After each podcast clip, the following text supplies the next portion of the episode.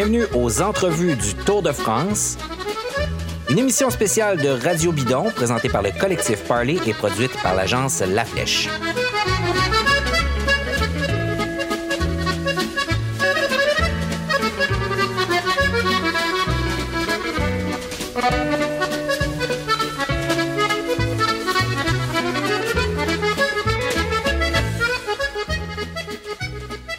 Alors après nous être adonnés au jeu des prédictions dans notre épisode précédent, on parle aujourd'hui à des gens qui sont soit en France, soit qui connaissent bien le tour, soit qui vont faire le Tour de France, soit qui ont écrit sur le cyclisme.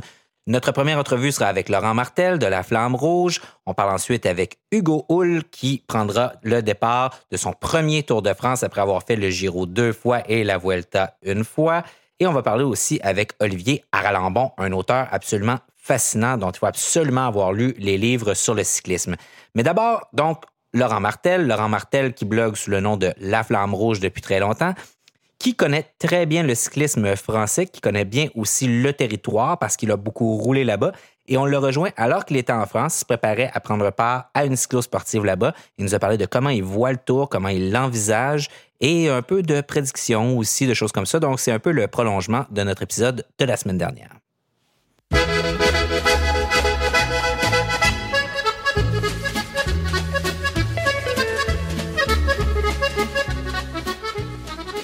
Alors, comme on parle du Tour de France, on s'est dit, on va appeler notre ami Laurent Martel, celui qui blogue euh, dans la flamme rouge, donc depuis très longtemps, parce que Laurent connaît très bien le cyclisme et le cyclisme français en particulier. Et, comble de bonheur, il est justement en France en ce moment, donc on l'a appelé là-bas. Bonjour Laurent, comment ça va? Bonjour David, ça va bien et toi? Ça va très bien, merci. Laurent, où est-ce que tu es? Explique-nous euh, où tu es en ce moment, au moment où on se parle. En fait, je suis euh, en Alsace, euh, donc euh, près de la frontière allemande. je participe dimanche prochain à une grande cyclo sportive ici, dans, le massif des Vosges, qui est le massif qui sépare l'Alsace et la Lorraine. Massif peut-être un peu moins connu, surtout au Québec. Les gens ont tendance à connaître bien les Pyrénées, les Alpes. Mais les Vosges est un très, très beau massif, très verdoyant, beaucoup de forêts, des beaux petits cols. Et donc, je fais une grande cyclo sportive assez difficile, 4500 mètres de dénivelé dimanche prochain. Ouch, OK, ouais, c'est quand même c'est costaud. Sur combien de kilomètres? 170. Donc, oh. oui, c'est une cyclo sportive qui s'annonce très difficile. On monte à peu près tout ce qui se monte dans les Vosges, sauf le, ballon, le ballon d'Alsace. Mais oui, j'ai reconnu les parties du parcours au cours des derniers jours, puis j'ai été surpris par certaines rampes du 16-18 c'est pas rare. Donc, oui, ça va faire mal. C'est un endroit où le tour passe de temps en temps et il passe là cette année. Euh, d'ailleurs, je, crois que tu es allé euh, jeter un œil euh, à une au final d'une des étapes, c'est bien ça? Oui, exactement. Je suis allé en fait reconnaître le final de l'étape de la planche des belles filles, qui est la sixième étape du Tour de mhm. France. Je recommande à tout le monde de vraiment suivre cette étape avec beaucoup d'intérêt. Je peux vous dire que ça va, ça va faire très mal.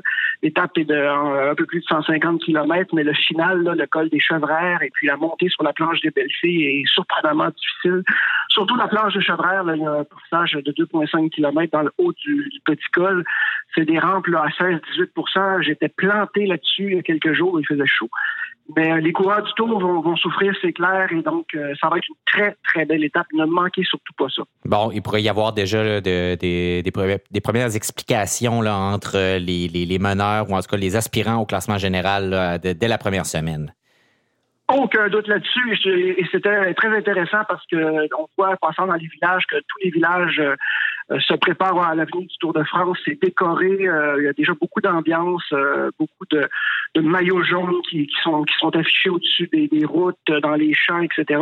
Et il faut pas oublier que sur la planche des Belles-Filles, ben, il y a l'enfant chéri local qui est Thibaut Pinot, le leader de la. Française des Jeux Groupama.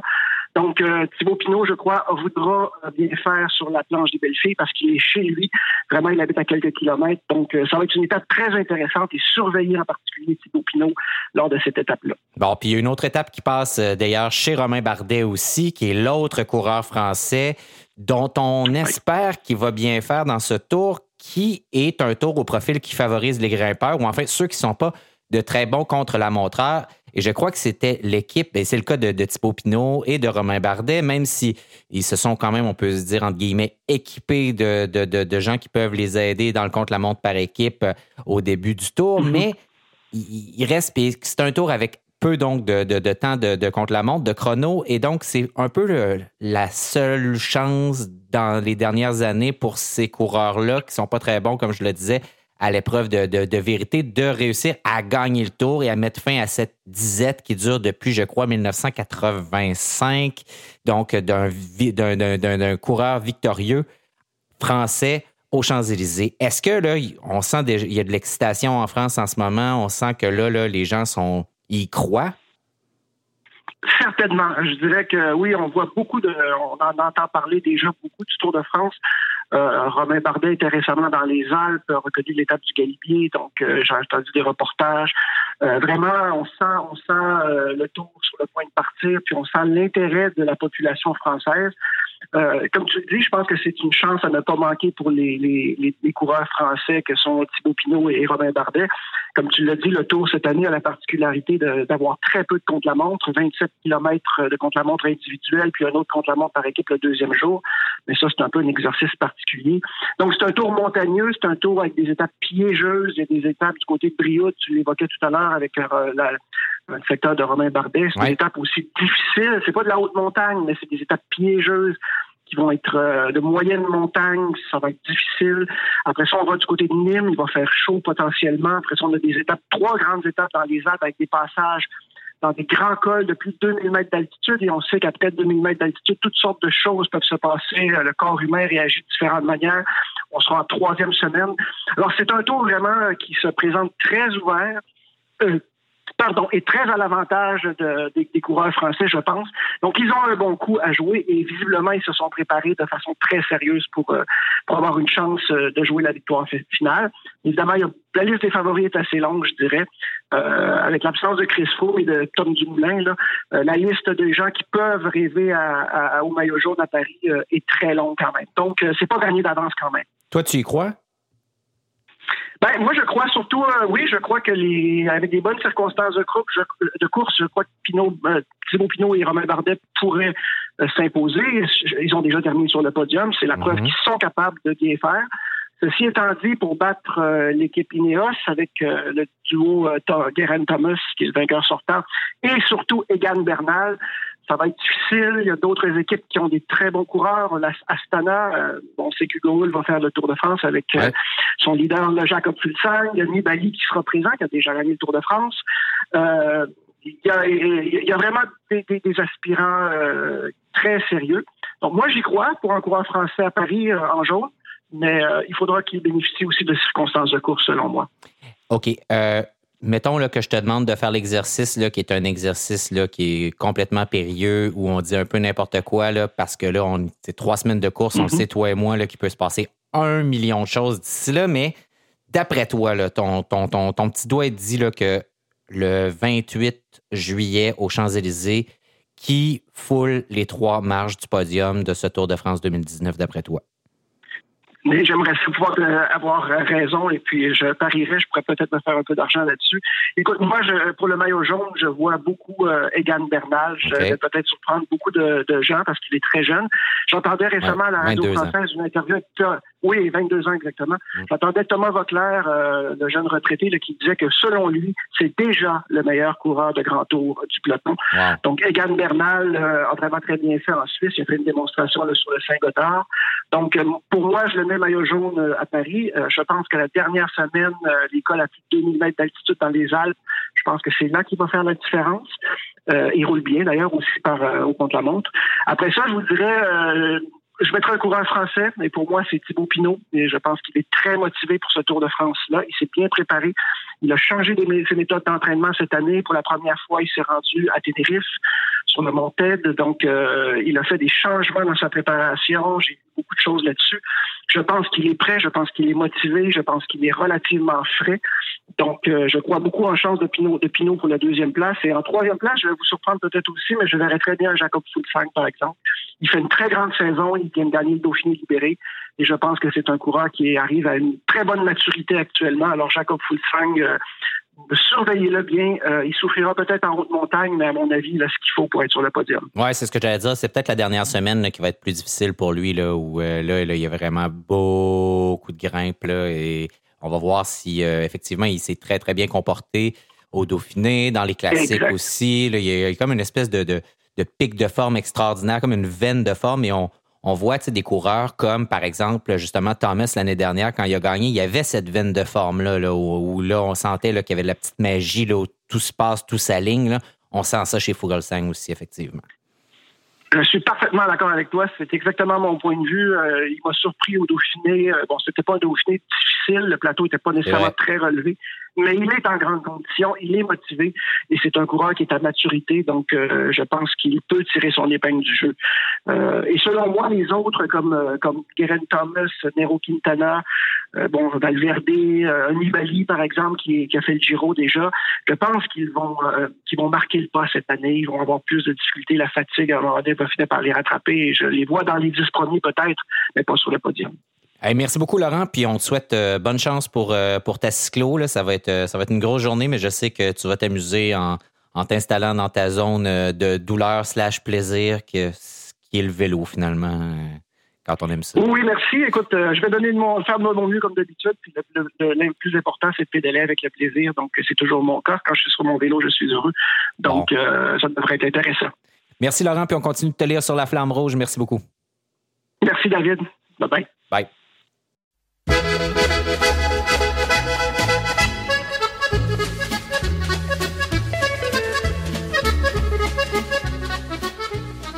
Avec Antoine Duchesne et Mike Woods, euh, Hugo Hull est un de nos héros nationaux. Bon, il y en a deux d'entre eux, de ces trois-là, qui vont prendre part à leur premier Tour de France donc, cette année, c'est le cas de Hugo. On l'a rejoint alors qu'il était, euh, il attendait impatiemment de prendre le départ pour ce premier tour-là. Ils ont reconnu des étapes. Il y a une longue préparation. On en parle avec lui.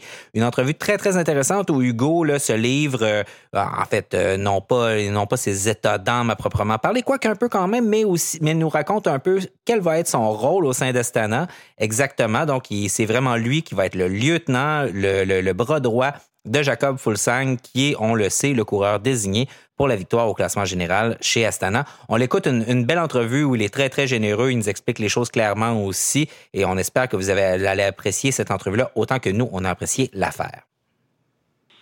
Alors, tel que promis, on parle avec Hugo Wool, qui en ce moment est en Belgique et se prépare parce que au moment où on enregistre ceci, on est à quelques jours, mais on pourrait dire aussi quelques heures du départ de son premier Tour de France. Bonjour Hugo, comment ça va? Bonjour, ça va très bien. Euh, T'es arrivé effectivement hier en Belgique, puis un petit entraînement chronopagré ce matin, la forme est bonne, donc euh, je suis bien hâte que, que, la course débute pour vrai, que j'ai mon dossard euh, dans le dos, euh, pour que ça soit vraiment officiel. Es-tu nerveux? Ah non, jusqu'à présent, ça va ça, va bien. Je veux dire, j'étais à la maison en France, assez tranquille. j'ai hâte que ça commence, que je sais que le travail est fait, je suis prêt, donc c'était surtout du repos un peu long d'attendre, mais euh, non, non, je, suis un peu fébrile. C'est sûr que ça reste euh, une course unique euh, que ça fait longtemps que j'ai envie de découvrir. Donc, la, joie est plus importante quand on, attend longtemps. Donc, bien hâte à samedi pour enfin dire que c'est parti. Tu as fait le Giro deux fois. Tu as fait la Vuelta une fois, c'est bien ça? Oui, exact. C'est quoi la différence pour toi entre faire ces grands tours-là puis faire le Tour de France?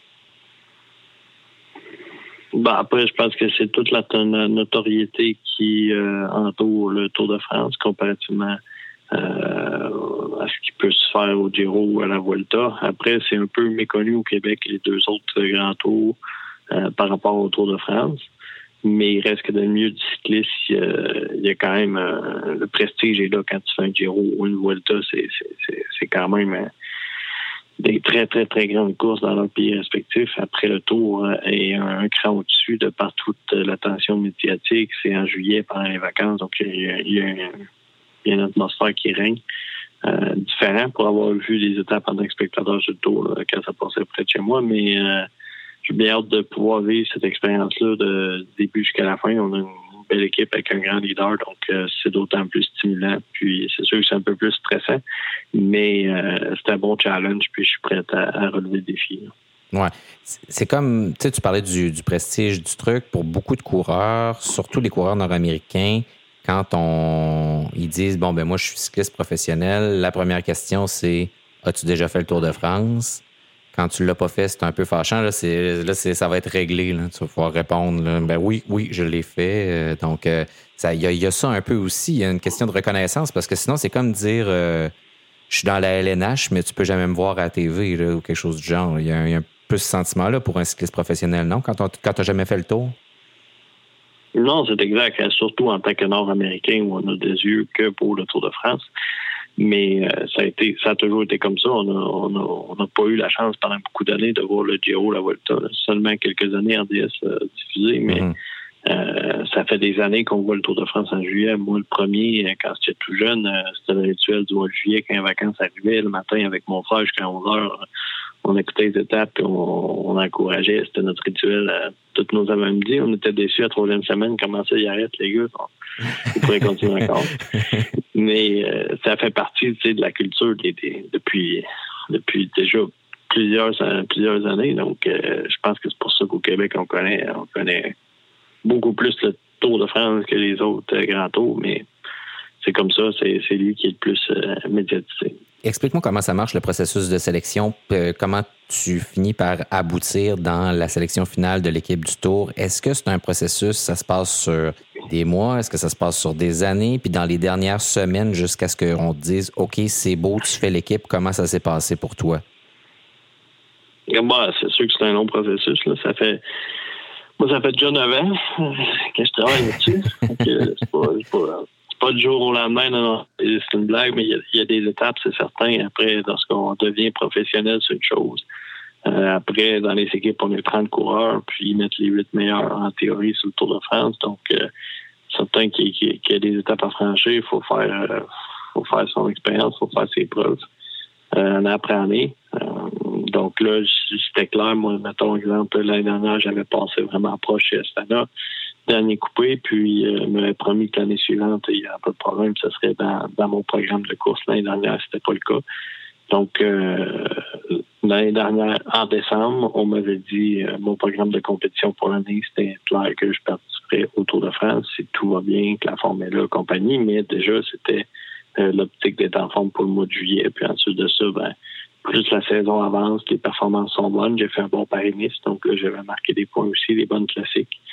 Euh, je pouvais partir en paix après vers Roubaix, me reposer. Puis déjà, quand je suis arrivé au Tour de Californie, c'était important de, de bien commencer à travailler pour mettre les bases déjà pour le mois de juillet. Donc après Californie, euh, c'était encore clair que j'aurais participé au Tour. Donc on m'a envoyé à Tenerife euh, pour 15 jours en altitude avec quatre autres coéquipiers. Donc là, on a fait un gros travail de volume, beaucoup de beaucoup de cols à graver. Un exemple, pour descendre en bas du volcan, c'était 50 km. Donc, fallait remonter le soir, 50 km de montée inévitable. Donc, euh, ça travaille le, coup de pédale de montagne qui est différent de quand on roule sur le plat. Suite de ça, Dauphiné, on a eu une très belle euh, performance avec l'équipe. Toi, Jacob Fulsang au général, il on a une bonne relation ensemble, il apprécie mon travail, donc j'étais toujours à ses côtés. C'était ça mon, rôle euh, là-bas. Ce sera la même chose pour le tour. Puis comme j'ai bien performé au Dauphiné, au Dauphiné ben, c'était clair aussi que euh, c'était bon pour le tour. Après, il faut rester en santé, il faut rester sur le vélo. Puis euh, après le Dauphiné, j'ai pris la route directement d'Isola 2000 en altitude, un autre 10 euh, jours de rappel pour solliciter l'organisme. Et puis là, ça fait maintenant 5 jours que je dirais que je me repose quand même quand même assez bien là, à la maison. Puis là, maintenant en Belgique, quelques jours avant le départ, c'est tranquille. J'ai eu un bon deux mois très occupé là, pour préparer le départ qui va avoir lieu samedi. C'est une science quand même assez précise d'arriver autour en forme, mais pas trop cuit non plus. Euh, est-ce que, est que tu trouves ça difficile à mesurer? Tu travailles ça avec ton coach personnel, avec les entraîneurs au sein de l'équipe? Comment ça fonctionne pour arriver justement avec le bon degré de forme au bon moment? Euh, après, ça se fait avec beaucoup d'acteurs dans, l'équipe. Euh, je travaillais avec les deux entraîneurs qui étaient en charge euh, des différents stages d'entraînement, puis avec mon entraîneur qui à l'année de chez Astana. Euh, c'est sûr qu'eux ont beaucoup d'expérience dans le passé de, savoir comment préparer un gars pour un grand tour. Donc, je lui ai donné ma confiance à 100% J'ai laissé me gérer. C'est certain que c'est moi qui donne les euh, ressentis de feedback. Si je me sentais fatigué, il n'y avait pas de problème à faire un peu moins en compagnie. On s'ajuste toujours comment le corps réagit n'y a pas de science exacte, mais il y, a des, il, des, principes de base avec les, stages en institut euh, tant de temps avant de faire euh, au bon moment. Donc, j'ai fait 100% confiance là-dessus. Puis après, au niveau des volumes d'entraînement, c'est c'est eux qui ont géré, mais je dirais que j'ai jamais roulé autant. Donc, je suis curieux de voir ce que ça va donner autour. Là, présentement, je suis vraiment en grande forme par rapport à ce que j'ai connu avant. Mon poids est beaucoup plus bas, donc il y a une grosse, grosse, grosse différence. J'ai hâte de voir la course. Euh, pour les amateurs de chiffres, j'ai roulé 112 heures au mois de mai puis 106 au mois de juin. Fait que ça fait. C'est des gros journaux bureau. Ouais. Ouais, ouais, ouais. Enfin, on fait des bonnes semaines de 30 heures. Là, fait que, euh, beaucoup de travail, mais honnêtement, honnêtement, ça, ça, je pense que ça va payer. Là. OK. Wow, on te le souhaite. Astana connaît beaucoup de succès avec les courses à étapes depuis le printemps. Bon, dans les classiques aussi, mais c'est particulièrement vrai dans les courses à étapes. L'année dernière aussi, euh, outre la, qualité même des joueurs d'avant-plan, sur quoi ça repose euh, ce succès-là? Est-ce qu'il y a une recette là, pour le, succès d'Astana dans les courses à étapes, d'après toi? Ben, honnêtement, le gros, euh, la grosse différence cette année, ce que je ressens, c'est vraiment que chacun, chacun participe à la victoire de l'équipe. On est vraiment soudés. On a une belle gang. Il n'y a pas de, il a pas de niaisage à un qui veut pas faire son travail parce qu'il pense à lui qui veut faire ça. Fait mm-hmm. qu'on on a vraiment réussi à avoir un groupe qui est soudé. Euh, après, les bonnes performances amènent les performances. On est en confiance. Euh, quand on va sur une course, ben, on sait que 5 est en forme, mais chacun donne son 110 fait que ça, amène vers l'excellence. Je, ne sais pas, on a bien parti la saison. Le, vibe était bon. Tout le monde est motivé. Euh, tout le monde est heureux. Puis c'est sûr, quand le leader monte la voie, après, tout le monde tout le monde suit derrière et a envie d'en faire plus. C'est un peu ça, mais en même temps, il n'y a pas de il n'y a pas rien en particulier que je peux soulever que nous autres on fait, on fait ça. Il y a des années comme ça, ça marche, euh, la dynamique est bonne, ça coule à flot les, résultats. Je veux dire, on arrive autour. Euh, première semaine, il peut y avoir plein de choses qui peuvent se produire. Il faut tomber. C'est une bad luck, hein. Il se même pas en course, c'est une connerie. Fait que, tu sais, quand le vent, quand le vent est sur du bon bord, faut en profiter. Après, dans le vélo, on a besoin d'un peu de chance aussi, souvent, pour, euh, pour réussir à passer au travers de, ben, des difficultés, des fois, des, étapes, des chutes, quoi que ce soit. Des fois, c'est hors de notre contrôle, la forme est au top, mais bon, ma chance, c'est que tu ne peux pas l'exprimer. Donc, euh, à date, on a été super chanceux. J'espère que pour le tour, ça va continuer à aller pour le mieux pour nous, mais c'est certain qu'on va, euh, on, est prêt. L'équipe, tout le monde est en super forme. En fait, euh, on l'a vu aujourd'hui, le bon entraînement qu'on notre équipe, tout le monde est au niveau. On a un beau groupe, euh, encore assez homogène, avec pas trop d'écart de niveau. Donc, ça, ça va être intéressant aussi à voir pour, euh, pour dimanche. Tu as dit qu'il y a une bonne vibe dans l'équipe. bon, des fois, ça vient avec les résultats, des fois, c'est là avant, mais on le sent que chez Astana, surtout depuis l'année dernière, il y a quelque chose que ben, je ne sais pas si ça a changé ou en tout cas, il y a quelque chose, il y a vraiment quelque chose de positif dans, dans, l'attitude de l'équipe. Euh, beaucoup d'humour, comme si on s'était relâché un peu.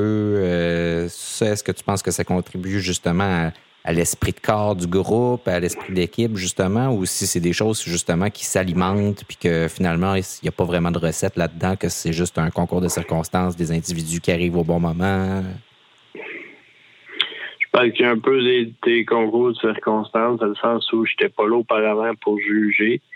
Mais j'ai quand même entendu que l'époque où il y avait Fabio Arou, avant il y avait Nibali, il y avait beaucoup d'Italiens, il y avait des clics, c'était mhm. moins euh, soudé comme groupe, il y avait plus euh, il y avait plus de petits groupes. Euh, les gars étaient moins moins tous ensemble. Il y a vraiment pas comme de groupes attitrés ou de clics. nous, c'est important de mentionner, on a 10 Kazakhs dans l'équipe. Donc, euh, à l'époque, ils étaient plus à part, ils sont plus intégrés euh, au groupe. Donc, j'ai des petites choses comme ça. Euh, j'étais pas là avant, mais effectivement, il y a vraiment eu un changement dans la mentalité aussi. Euh, staff qui a changé, c'est plus international, ils sont ouverts un peu.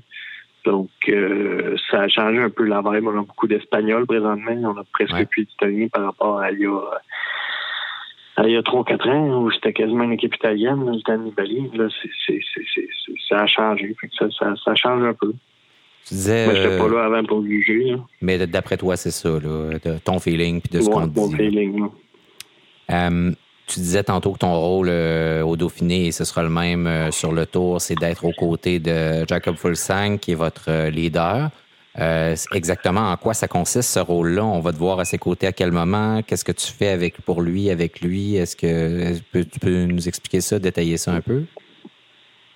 Oui, je peux vous éclairer là-dessus. Euh, c'est sûr que je suis en permanence à ses côtés dans le sens où euh, déjà dès le départ d'étape, c'est clair que je prends pas les échappées, donc j'ai pas à, me soucier de ce qui se passe. Mes coéquipiers en prennent en, prennent faire le charge. Après, je reste, je reste toujours proche de lui pour s'assurer que si jamais il y a quoi que ce soit, il faut remonter rapidement, que je peux moi faire l'effort pour que lui n'ait pas à prendre le vent, exemple, d'un mm-hmm. côté du peloton pour remonter à l'avant. Euh, après ça, on a tout le temps des, chaque jour, on va analyser le parcours avant de partir avec Google Earth, euh, les routes, les petites routes, les descentes les points stratégiques. Donc, l'équipe, le management va déterminer certains points stratégiques où j'aurai à le repositionner aux alentours du peloton euh, pour être sûr qu'on soit dedans. C'est tout le temps l'optique d'économiser de l'énergie en premier lieu, puis ensuite d'être bien positionné pour éviter les chutes, les, les erreurs de natation qui peuvent se passer plus à l'arrière du peloton. Euh, après ça, s'il y a besoin de quoi que ce soit au niveau de sa nutrition, que ce soit un gel spécifique ou un bidon spécifique ou euh, n'importe quoi, ben ça directement, c'est moi qui vais y chercher comme ça en étant toujours proche de lui. Euh, je peux rapidement répondre. Je vais donner un exemple au double d'étape qui euh, que Woodpool gagne qui le qui le bat sous la pluie qui ont ce gelé. Je bascule l'avant-dernier col, on a peut-être 20 coureurs en haut. J'étais avec lui au sommet un peu à l'agonie, en train de basculer, mais je réussis à passer. En haut, il est gelé, il manque son imperméable avec le soigneur. Donc, j'ai été descendu à la voiture, il a amené l'imperméable, ça lui a permis de se réchauffer direct. Mais tu sais, si je suis pas là, ça prend 3-4 minutes, il faut réagir vite d'une descente à 80 km h avec la graisse à la tête, puis il fait 3 degrés. Euh, il n'y a pas, euh, pas trop de questions à se poser. C'est pas évident de mettre l'imperméable après ça. Puis ensuite de ça, par exemple, on fait avaler, dans la vallée, je le replace.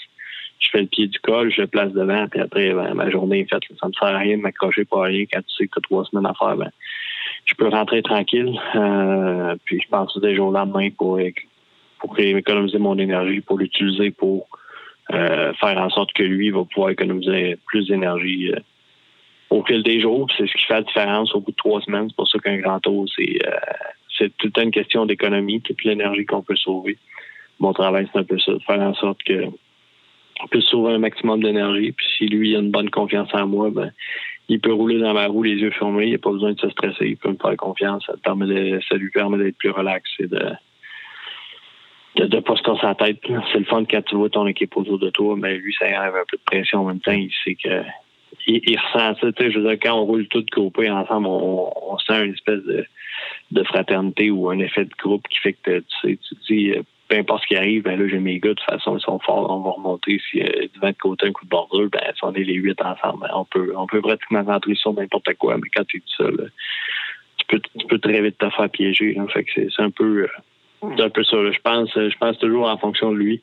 Quand je me promène dans le peloton, pour être sûr qu'il puisse passer lui aussi. Donc, euh, dans le final, j'essaie de le remonter pour le 3 km pour être sûr qu'il est en sécurité. Puis après ça, on finit ensemble tranquille, on regarde on, on se lâche pas bien, bien honnêtement, mais euh, c'est pour ça qu'il vous risquez pas de me voir attaquer, chercher à prendre des échappées, parce que ce bout-là, euh, c'est pas c'est pas mon travail. On a, d'autres coureurs qui sont euh, qui sont forts là-dedans. Mais moi, j'apprécie ce rôle-là. Je, suis bien heureux avec ça. pour cette année, ça va être ça. Va être ça. Parfait. Écoute, on a des pour finir, on a des questions du, public de, de, Radio Bidon et même de l'équipe de Radio Bidon. Il y a Charles euh, qui est avec nous, euh, Charles Stiguet, lui, qui fait partie de l'équipe, qui veut savoir euh, sur quel type de vélo tu vas rouler. Est-ce que tu vas rouler sur un vélo plus aérodynamique ou un vélo plus léger qui est meilleur pour la grimpe, étant donné que c'est quand même un tour avec énormément de grimpe? ben moi, principalement, je vais rouler le Gallium Pro qui est pas à 10 parce qu'on l'a pas à disque. On a juste le vélo. En fait, on a deux options. Pour être clair, on a deux options. Le Gallium Pro, qui est le vélo de montagne, plus léger, plus, comment je dirais ça, plus agile en mhm. descente aussi, euh, qui lui est à frein normal. Euh, seulement une question de poids, que la décision a été prise par l'équipe de ne pas prendre un vélo à disque. Ensuite de ça, le vélo aéro, le nitrogène disque, lui, est à disque, mais euh, est plus rapide que le nitrogène, par contre beaucoup plus rigide. La position, la géométrie est un peu différente. Donc, euh, vous allez aussi les, aux, équipes aux étapes de plat, c'est ça? ça, c'est un choix personnel à chacun des coureurs. Euh, il y a plusieurs facteurs qui peuvent rentrer en balance. Mais exemple, ma position n'est pas exactement pareille entre mon nitrogène et mon gallium. Euh, dû au fait que j'ai un guidon aéro sur mon nitrogène. Fait mm-hmm. Puis j'essaye de pas trop changer parce que j'aime pas trop ça. Euh, on est vraiment sensible à tous les millimètres. Puis quand tu te sens vraiment bien sur ton vélo, ben, t'as pas trop envie d'être courbature un peu le lendemain. Fait. Euh, je sais que l'introgène est plus vite, là, mais des fois, je me dis, oh, ça change pas grand-chose. Mais on n'a pas tant d'étapes qui est vraiment, vraiment tout plat. Euh, beaucoup d'étapes avec des petites cols de 2-3 km, fait que ça change la donne un peu. Je risque pas de rouler, je risque de rouler à peu près à 85-90 sur mon euh, sur mon Gallium, qui va être mon vélo principal.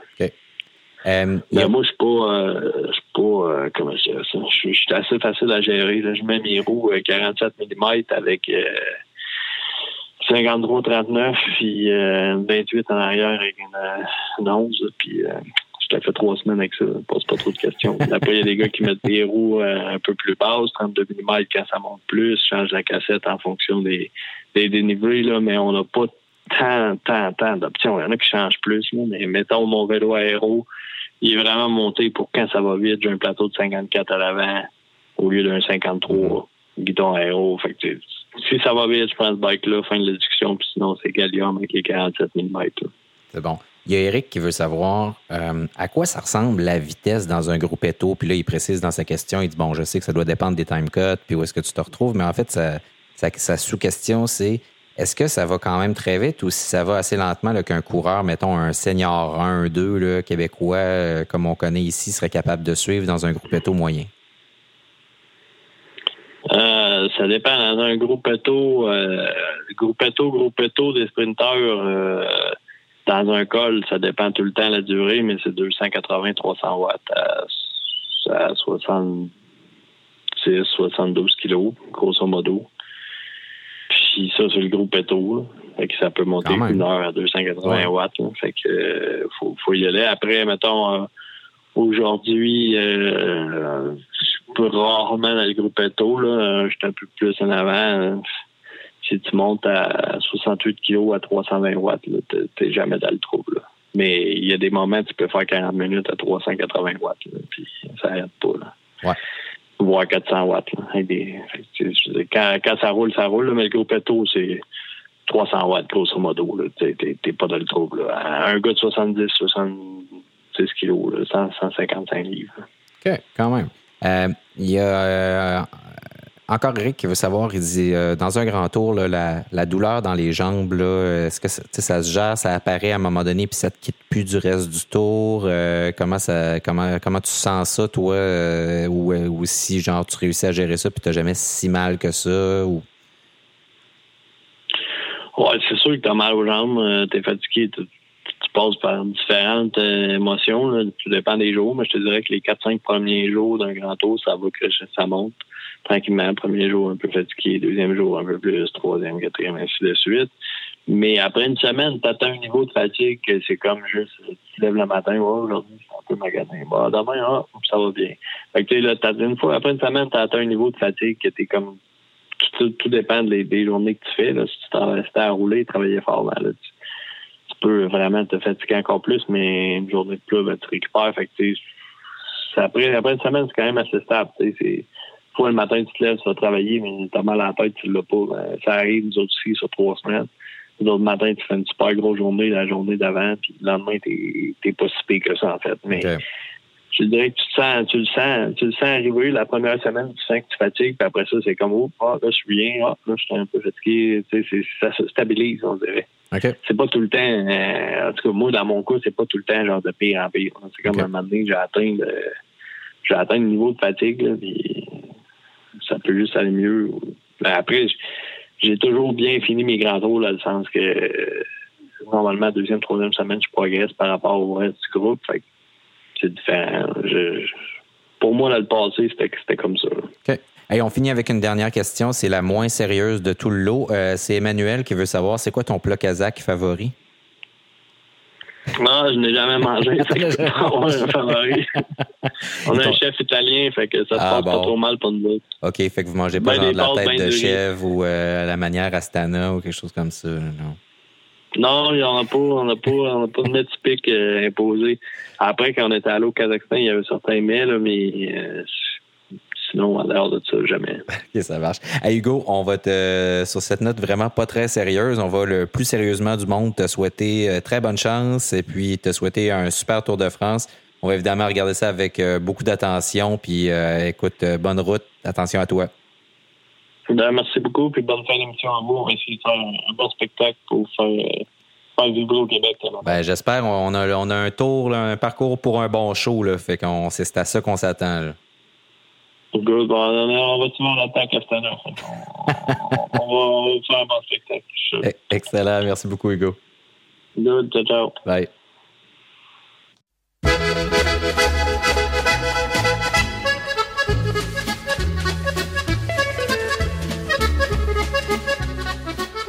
On en a parlé au début avec Laurent Martel le cyclisme français compte beaucoup sur ce Tour de France, sur ce parcours qui est plus ou moins conçu pour des grimpeurs ou qui en tout cas est conçu pour des grimpeurs qui sont pas très bons au contre-la-montre.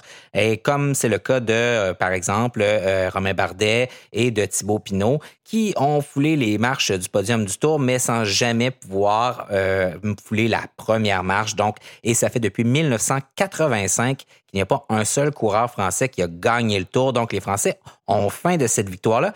Olivier Arlambon écrit beaucoup sur le cyclisme et j'ai voulu en discuter avec lui, savoir d'abord est-ce que le cyclisme en France c'est toujours aussi important ou si ça l'est de moins en moins? Et surtout est-ce que les gens sont un peu découragés, est-ce qu'ils y croient à cette victoire française qui arriverait enfin, enfin pour une fois? Olivier Arlambon, bonjour. Oui, bonjour David. Euh, on est à la veille du Tour de France et comme vous connaissez bien le cyclisme parce que vous avez écrit trois bouquins là-dessus, parce que vous êtes aussi un ancien coureur amateur, vous avez écrit Le versant féroce de la joie, Le coureur et son ombre et vous venez de publier euh, Mes coureurs imaginaires. Vous écrivez aussi dans Le Monde à l'occasion du Tour et dans Vélo Magazine. Donc j'avais envie de parler de la France et du Tour avec vous. Euh, oui de son rapport parfois ambigu à ce grand événement sportif-là. Est-ce que, euh, le Tour est toujours aussi populaire en France qu'il, l'était aussi? Euh, il y a un déclin d'intérêt des Français pour le Tour de France? Ah, écoutez, le, le, mot, le mot déclin me, me, me, comme, me chagrine un peu. C'est-à-dire, je trouve, je trouve qu'il est, qu'il est un peu fort, mais, mais en effet, malheureusement, je crois qu'on peut, on peut se poser la question de, de, de savoir si le Tour est aussi populaire qu'avant. C'est-à-dire que euh, on, a coutume de dire, et c'est très fondé à mon avis, que le Tour est, est, est inscrit au patrimoine français, au patrimoine mhm. symbolique, euh, à, tout le moins, euh, et, qui reflète sans doute un, certain état d'esprit des, des, Français, euh, notamment des Français. Et en, tout cas, est-ce que, est que le Tour est aussi populaire qu'avant? Je crois qu'il l'est toujours, mais d'une façon plus soucieuse, ce qui est sans doute, comment dire, possiblement euh, en lien avec des, des tas d'affaires précises liées au cyclisme dont on, peut parler plus avant si, vous voulez, mais qui est aussi tout simplement le, reflet d'une époque. On vit une époque moins insouciante et, ça se sent jusque dans l'amour qu'on peut éprouver pour, euh, pour le mois de juillet, pour les vacances. Je ne suis pas sûr qu'on soit euh, aussi insouciant que dans ces fameux congés payés acquis de haute lutte par les, par les Français il y a, il y a, il y a maintenant 70 ans. Quoi. Vous parlez d'affaires précises, euh, euh, on, vous parlez de dopage, évidemment. Est-ce que, est-ce que euh, ce que vous voulez dire, c'est qu'après l'affaire Festina, après euh, Pantani, ben, Pantani, c'était pas sur le tour, là, mais quand même, on peut douter là, de, de qui, était à l'eau claire lors de, pour sa victoire. Après les années Armstrong, un Durin qu'on soupçonne aussi. Donc, tous ces coureurs-là, que, qui sont soit dopés avérés ou que l'on soupçonne fortement de l'être, est-ce que c'est ça qui a miné l'intérêt, euh, en partie du moins, des Français, ou en tout cas, qui, comme vous dites, qui les rend soucieux euh, par rapport à ces performances-là ou suspicieux? Oui, en partie sans, doute. Or, suspicieux, je crois aussi. Enfin, en, partie les, affaires, c'est-à-dire les faits les affaires elles-mêmes, c'est-à-dire les faits eux-mêmes, et, aussi beaucoup euh, ce, discours extrêmement sombre qu'on a, tenu à cette occasion. Il y a eu un traumatisme avec l'affaire Festina. On pourrait aussi bien s'en étonner parce qu'après tout, il, est, aussi connu de tout le monde que le, dopage est une affaire aussi vieille que, le cyclisme et que, et que l'excès est une notion qui non seulement est associée aussi cyclisme, mais qui en est oui, autour de France, mais qui en est peut-être la substance même. Ah, j'ai pas dit le dopage, attention, hein, j'ai dit j'ai dit l'excès. Euh, bon, néanmoins, ces affaires de dopage, moi, je, je, je suis pas sûr que, que le dopage en soi soit ce qui est parce qu'en fait, on, a, on a en, en, 68, après, après la mort de, un an après la mort de Simpson, on, a, on avait appelé le tour le, le, le tour de la santé. Et puis un an après l'affaire Festina en 99, on a appelé le tour, le tour du renouveau. Ah et euh, aujourd'hui, il est quand même assez, euh, il, est, plus que, enfin, il, est, établi et, en tout cas, moi, j'en doute pas que le dopage est fortement euh, reculé, sinon presque disparu euh, du, du, du, peloton. Je, je, dis, je, je, dis presque aussi à dessein parce que je ne pense pas que ce soit tout à fait le cas. Et néanmoins, le Tour n'est pas pour autant miraculeusement réenchanté. C'est-à-dire que ces histoires de, de dopage témoignent peut-être de quelque chose, d'une tendance plus profonde et ne, ne serait peut-être que le symptôme d'une d'une sorte de oh, comment vous dire d'une sorte d'hyper rationalisation de, de, de du, du, sport cycliste et de, de, l'athlétisme au sens euh, général. Qui... Qu'est-ce que vous entendez par là? Eh ben, J'entends par là que, que, que la, la, course aujourd'hui, euh, en, en, tout cas, c'est ce qu'on reproche beaucoup autour. On, on un, un, des arguments qu'on a utilisé contre, pour euh, comment dire euh, pour euh, presque rayer de la carte cette génération qui a utilisé le PO dans les années 90, hein, faire comme si l'histoire n'avait pas existé, ça c'est assez troublant, c'est assez choquant.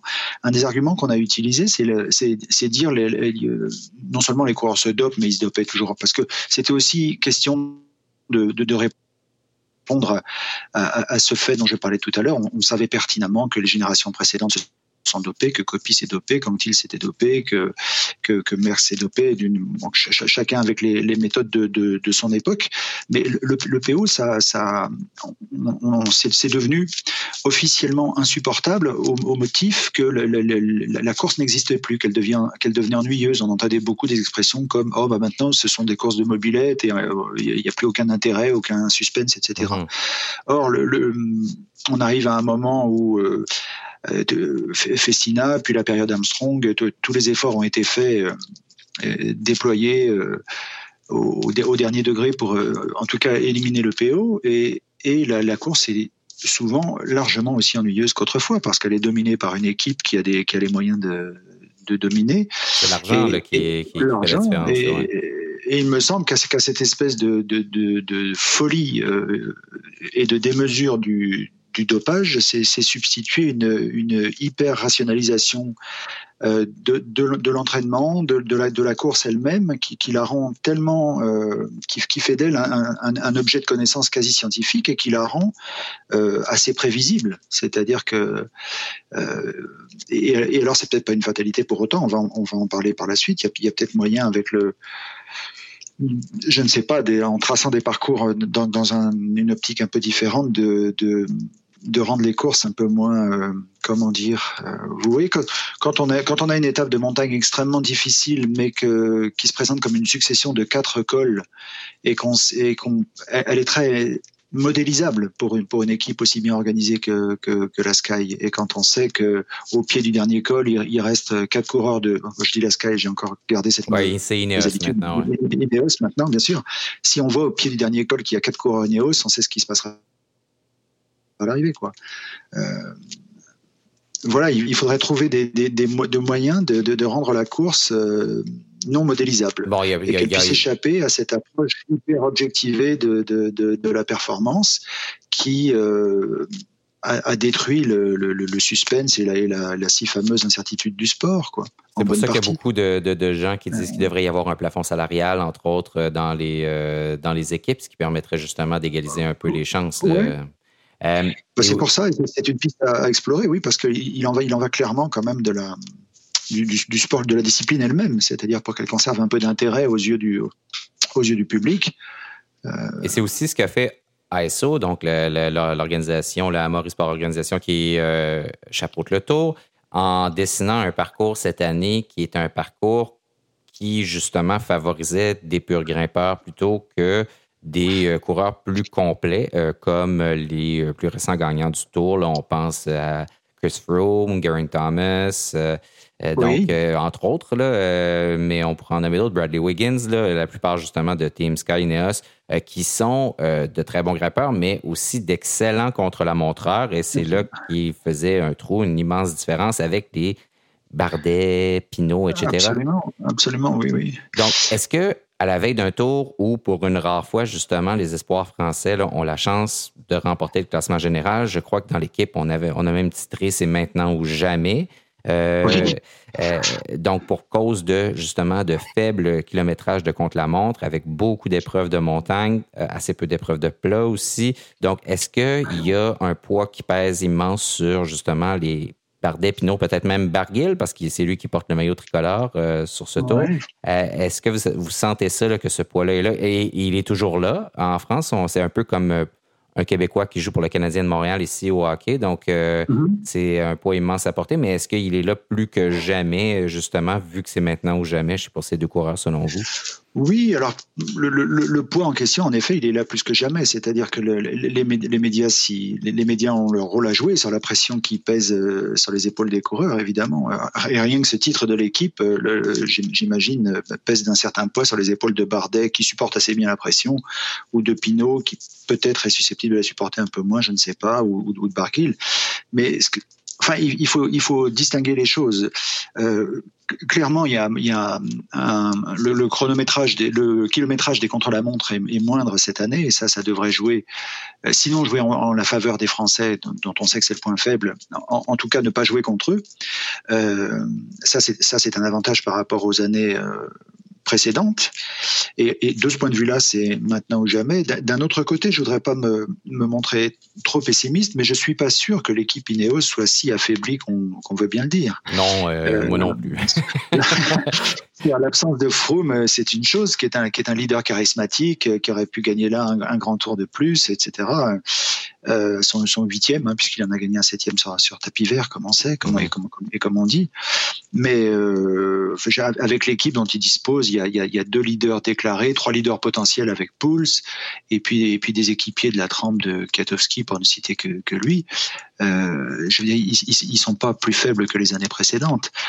Et quant à quant à un parcours qui serait tracé pour euh, affaiblir cette espèce de, de, de, de force collective d'Ineos, moi j'aurais tendance à le, à le, voir un peu différemment. Je, je m'étonne du fait, par exemple, je ne sais pas si c'est très intelligent ce que je vais dire, mais le, je me souviens de, de l'année passée, tout, toutes ces étapes qui sont pas des étapes de montagne, qu'on appelle des étapes de malplat, qui sont des étapes tourmentées, difficiles, mmh. avec des, des revêtements un peu rugueux et qui sont censés mettre de peloton, et, c'est sans doute le cas à, rude épreuve, comme celle de l'étape qui arrivait l'an passé à, Mur de Bretagne, et dont on, dont on, attendait des bouleversements, et puis qui a accouché d'un sprint en boss et d'un beau vainqueur en l'occurrence, Dan Martin, mais qui n'a apporté aucun bouleversement en classement général, qui n'a pas fait exploser le peloton du tout. Et pourquoi? Parce que ce genre d'étape est toujours placé en début de tour. Et en, début de tour, tous les, tous les, équipiers, tous les coureurs de, de de seconde zone, pour autant qu'on puisse dire ça comme ça, pour autant qu'il existe des coureurs de seconde zone, j'aime pas beaucoup dire ça comme ça, mais tous ces, tous ces coureurs qui ne sont pas des leaders, mais qui font le lien du peloton, c'est-à-dire qui font du peloton un espèce de, de tissu ou d'organisme parfaitement cohérent, sont encore suffisamment frais pour empêcher que le peloton n'explose.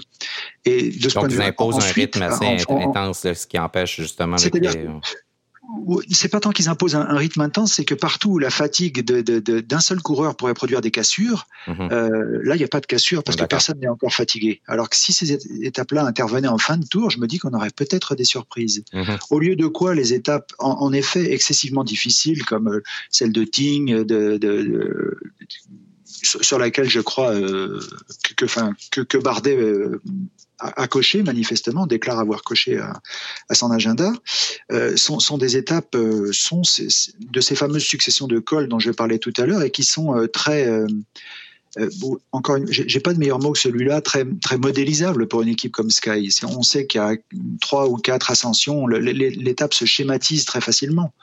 Euh, ils peuvent gérer ce collectif supérieur dont ils disposent. Euh, d'une façon euh, qui n'est jamais mise en défaut. on sait que, que, chaque coureur doit faire tant de watts par kilo pendant tant de kilomètres. Donc, c'est ça c'est ce que vous voulez dire par la modélisation. Là. Alors que sur, sur un, oui, tout à fait, c'est ce que c'est ce que je veux dire. Alors que bon, il y a, il y a 30 ans, c'est Laurent Fignon perdait le tour par 9 secondes au profit de, de, Greg LeMond. Euh, c'était un moment, je pense, de. J'ai lu beaucoup de comptes rendus de, de, de ce moment-là, comment c'était aux Champs-Élysées à ce moment-là, les foules qui étaient venues acclamer Fignon, qui repartaient en silence, gênées. Oui, euh, on sent qu'il n'y a pas de Français qui a gagné le tour, donc on, en parlait tantôt depuis très longtemps. C'est 1985, Bernard Hinault, la dernière fois où il y a un Français qui a gagné le tour. Euh, est-ce que la France est un peu, puis je, vous pose la question depuis tantôt, puis je vais terminer avec ça, mais est-ce que vous mm-hmm. sentez qu'il y a une attente, une sorte d'espoir, ou si justement les Français sont, sont un peu découragés? Est-ce que la France est comme scarifiée de cette, de cette perte-là en 89 et aussi de, cette longue attente? Je crois qu'elle est, elle est, elle est, un peu scarifiée par, le, par l'épisode de 89 euh, en particulier, je n'en suis pas sûr, mais je pense qu'elle est, elle est un peu découragée par l'attente, à mhm. force, oui, et qu'elle a été pas mal, comme, comment dire, euh, euh, désabusée au, au, fil du, au fil du temps et des, des espoirs déçus et des, et des et, des scandales, euh, en effet, des scandales de dopage qu'en France, on a mis un, point d'honneur à, toujours mettre en avant, etc. Et je crois que pendant longtemps, tous les, coureurs français du début des années 2000, pas de raison d'imaginer que, que génétiquement ou physiologiquement, une génération ait été moins douée que la, que la, précédente. Ça, serait incompréhensible. Non, il y a eu une, une, internationalisation du sport aussi, euh, donc ça a beaucoup changé. Oui, il y a eu, cette, euh, tout à fait, des, des réglementations qui ont fait peut-être, enfin, des il y a, peut-être eu en effet pendant un certain temps un cyclisme à deux vitesses et je crois qu'il y a surtout un, complexe assez profond qui s'est installé chez les Français pendant, mhm. pendant une bonne euh, dizaine ou une quinzaine d'années, dont on commence tout juste à, sortir. Si on regarde les, jeunes coureurs aujourd'hui qui, qui, émergent aujourd'hui, au moment de l'affaire Festina, ils étaient à l'école maternelle. Donc euh, euh, ça les concerne plus. Ils sont, ils se sentent pas inférieurs aux autres et, ça, les dispositions d'esprit à vélo, ça change tout, bien sûr. Ça change tout. Euh, Mais il y avait aussi une, on avait l'impression que pendant longtemps, la, France était, vous parliez d'un cyclisme à deux vitesses, donc un cyclisme propre et l'autre euh, dopé. Euh, mais il y avait aussi peut-être l'idée que la France était un peu prise dans ses traditions sportives, c'est-à-dire que, tandis que, et c'est une autre forme de cyclisme à deux vitesses, c'est-à-dire que tandis que vous aviez par exemple British Cycling qui utilisait toutes les méthodes scientifiques possibles pour développer des coureurs euh, très, très efficaces. Euh, que c'était la même chose qui se passait aux États-Unis, par exemple, sous l'égide de, gens comme Jonathan Waters. Euh, en France, c'est encore des, des, les Cyril Guimard, donc des gens comme ça qui sont des, gens de la vieille école et dont plusieurs coureurs qui sont passés chez eux disent qu'ils ont encore des vieilles méthodes, donc qui, qui régnaient sur le cyclisme jusqu'à tout récemment. Ça aussi, ça n'a peut-être pas aidé. Oui, c'est possible que la France soit restée attachée, enfin que le cyclisme français soit resté, comment dire, un peu grévé comme ça, alourdi par euh, une, approche très traditionnelle du, de, la préparation physique et de la, et de la, performance et tout ça. Je suis pas sûr, en l'occurrence, que d'ailleurs que Cyril Guimard soit le, soit le meilleur exemple de cette, de, cette stagnation, mhm. parce que lui, à son époque, était tout à fait à la pointe de ce qui se faisait et il est plutôt euh, curieux de de, de, de, de, la technique, euh, Guimard, pour autant que je sache. Mais, mais c'est sans doute vrai qu'il y a là, deux, il y a là deux, deux différences culturelles, enfin une différence culturelle de, de, traditions euh, différentes. Et peut-être que euh, la France, du coup, l'Italie, c'est un, un, peu.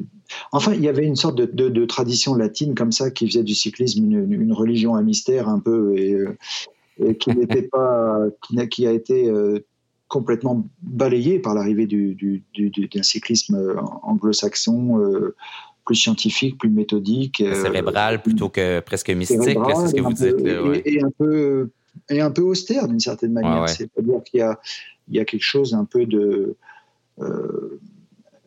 d'anti-érotique, je veux dire. Mm-hmm. Ça lui a enlevé sa magie, vous croyez? Bah écoutez, ça, en tout cas, euh, si ce n'est, moi j'allais dire un peu comme ça spontanément, mais c'est peut-être trop rapide que ça, ça l'a un peu privé de poésie. Mhm. Mais c'est peut-être que ça oblige plutôt les, les, les, poètes à y penser différemment. En tout cas, ça, ça a changé les, repères éthiques et esthétiques. Oui, ça c'est sûr. Olivier Ralambon, je vous remercie infiniment euh, pour cette entrevue. Je vous souhaite un, bon, un très bon tour. On peut vous lire euh, dans le monde pendant le tour, donc. Oui, oui, tout à fait. Tous les, tous les deux ou trois jours, nous sommes trois, tous les trois jours, en théorie, nous sommes trois chroniqueurs au monde, comme d'habitude. Je, je, partage cette petite chronique avec, euh, j'ai l'honneur de la partager avec Guillaume Martin et avec Antoine Vaillère. Ah, d'accord. Ah, et puis, on peut vous lire, évidemment, dans, votre dernier bouquin, Mes coureurs imaginaires. On aura l'occasion peut-être de, s'en reparler bientôt. Et on espère que vous viendrez faire votre, votre tour au Québec pour les Grands Prix bientôt. On espère vous ah, voir. J'aimerais beaucoup. Je, je, vais, je vais guetter le, le, motif ou le prétexte qui me permettra de venir. D'accord, je vous remercie. C'est moi. Au revoir. Au revoir, David.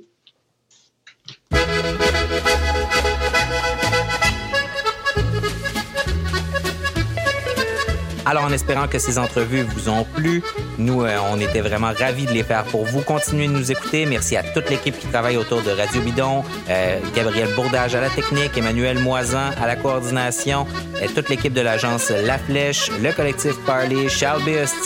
Ainsi que tous ceux et celles qui participent de près ou de loin à rendre cette émission intéressante et populaire. Euh, je voudrais aussi euh, vous inviter à vous abonner à notre fil SoundCloud ou alors sur les différentes plateformes qui vous permettent d'écouter des podcasts. Ça va vous permettre de ne jamais en rater un seul.